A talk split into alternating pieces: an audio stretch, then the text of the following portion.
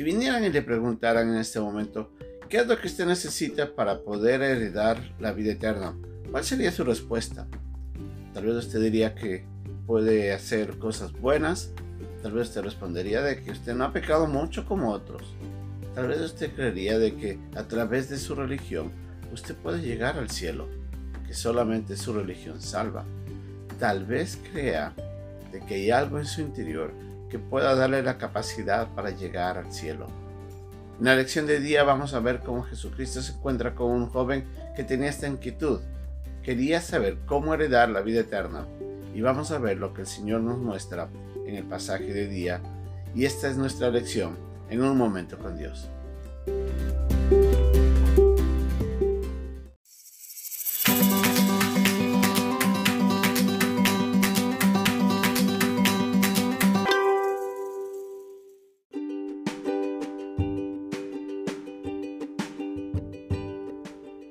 El pasaje de 10 se encuentra en el capítulo 10, versículo 17 al 25 de Marcos.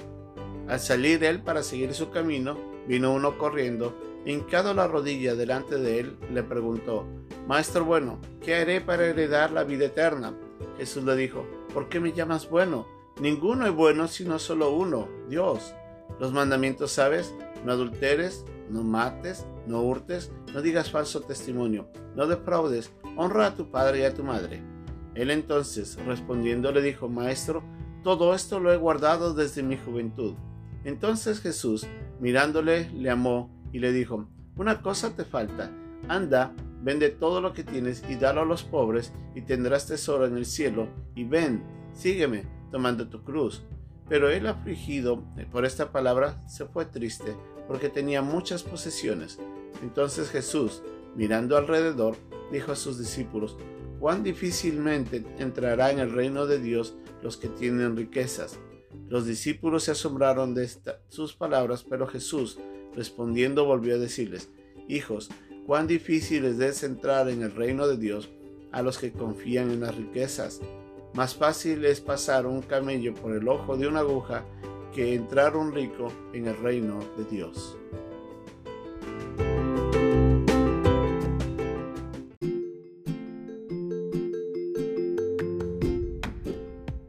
El pasaje de día es un pasaje muy conocido por muchos, en el que vemos a un joven que se acerca con la inquietud de saber cómo poder llegar al cielo.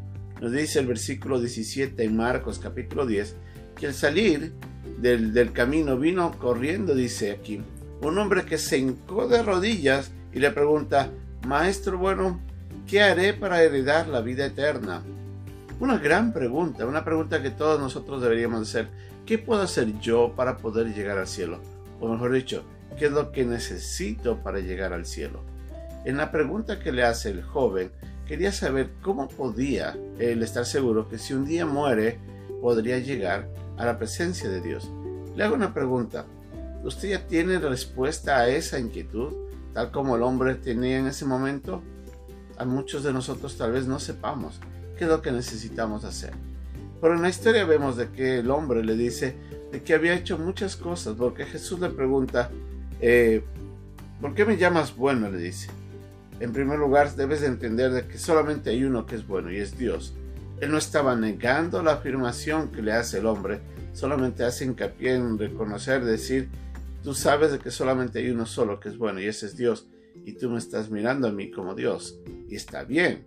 Ahora la pregunta, o mejor dicho, la frase que le hace Jesús, le ayuda a revelar al hombre su realidad. Y le dice, ¿tú conoces los mandamientos? Le dice, no adulteras, no has adulterado, no has matado, no has robado, no has dicho mentiras, no has defraudado, has hecho todas estas cosas, has honrado a tu papá y a tu mamá. Y dice el versículo, 20, que mirándole le dijo, Maestro, todo esto lo he guardado desde mi juventud. Posiblemente este joven, que por lo que leemos en los otros pasajes, era un hombre adinerado, un hombre muy reconocido eh, por, en esa región, le dice, yo he hecho todas estas cosas, maestro, todo lo he guardado. Porque el Señor sabía de que había algo que le faltaba en su corazón, algo que no completaba el requerimiento de Dios y para ayudarle a mirar a sí mismo, o sea, al joven, lo que estaba pasando en su propia vida, le dice, a ver, vamos a ver si esto es cierto. Quiero que hagas una cosa. Quiero que tomes todas tus posesiones, vayas, lo vendas, lo entregues a la gente que lo necesita y tú toma tu cruz y sígueme. ¿Qué es lo que le estaba diciendo Jesucristo en ese momento? Quiero que haga tres cosas. Quiero que te alejes de las posesiones. Deja de amarlas, deja de, de buscarlas y renuncia a ellas. Toma lo que tú puedas obtener de la venta de todo eso y dalo a los pobres. En otras palabras, muéstrame si tienes amor por tu prójimo. Pero sobre todo le dice, y quiero que me sigas sobre todas las cosas. En otras palabras le dice, toma tu cruz y sígueme. Obviamente el muchacho no podía cumplir eso, porque en primer lugar sus posesiones eran muchas. Nos dice el versículo de que él muy triste se alejó y le dice que se fue afligido por esas palabras porque tenía muchas posesiones. En ese instante, él reveló a sí mismo su necesidad no estaba completa. La capacidad de poder llegar al cielo lamentablemente no estaba en él porque tenía cosas que lo ataban en este mundo. A lo que Jesucristo les dice que es muy difícil de que un rico pueda entrar en el reino de los cielos. Entonces vemos aquí de que lamentablemente este hombre rico, entre comillas, tenía grandes necesidades que todas sus riquezas no le cubrían.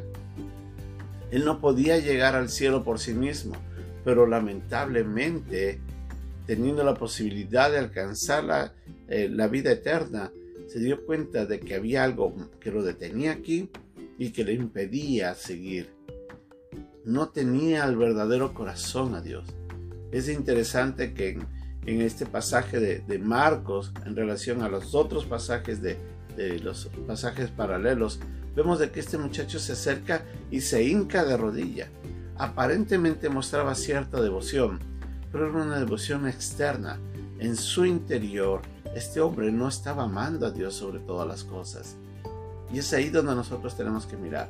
Muchos de nosotros actualmente nos detenemos a seguir a Dios porque tenemos nuestras propias posesiones. Cuando alguien le pregunta qué es lo que necesita para llegar al cielo, le van a decir, es que yo he hecho muchas cosas buenas, yo ayudo al prójimo, yo voy a mi iglesia todos los días, yo ayudo a los necesitados, yo doy mi diezmo, yo doy mi limosna, yo doy, yo hago tantas cosas. Y si se da cuenta, lo que sale de la boca de la persona es el yo. En ese instante donde están poniendo sus esperanzas es en sí mismo.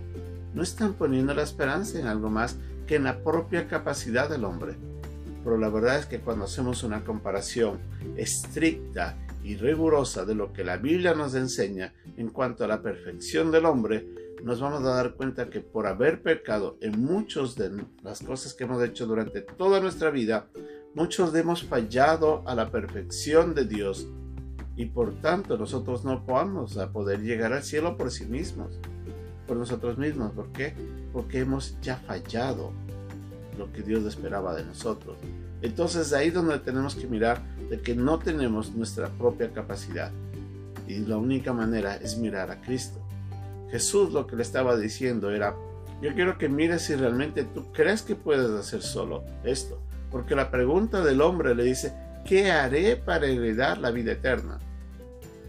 Jesucristo le estaba diciendo, es que no hay nada que tú puedas hacer porque tú no lo puedes conseguir usted y yo debemos recordar que la salvación no es algo que yo puedo obtener por méritos propios, porque lamentablemente los, mis méritos me descalificaron desde el momento que yo hice mi primer pecado. Entonces ahí es donde nosotros tenemos que ver de que Jesucristo estaba revelando al hombre su incapacidad. Por eso nos hace reflexionar en algo. Entonces, ¿qué tenemos que hacer? En la lección de mañana veremos de que hay algo que puede ayudarnos a, a ser salvos.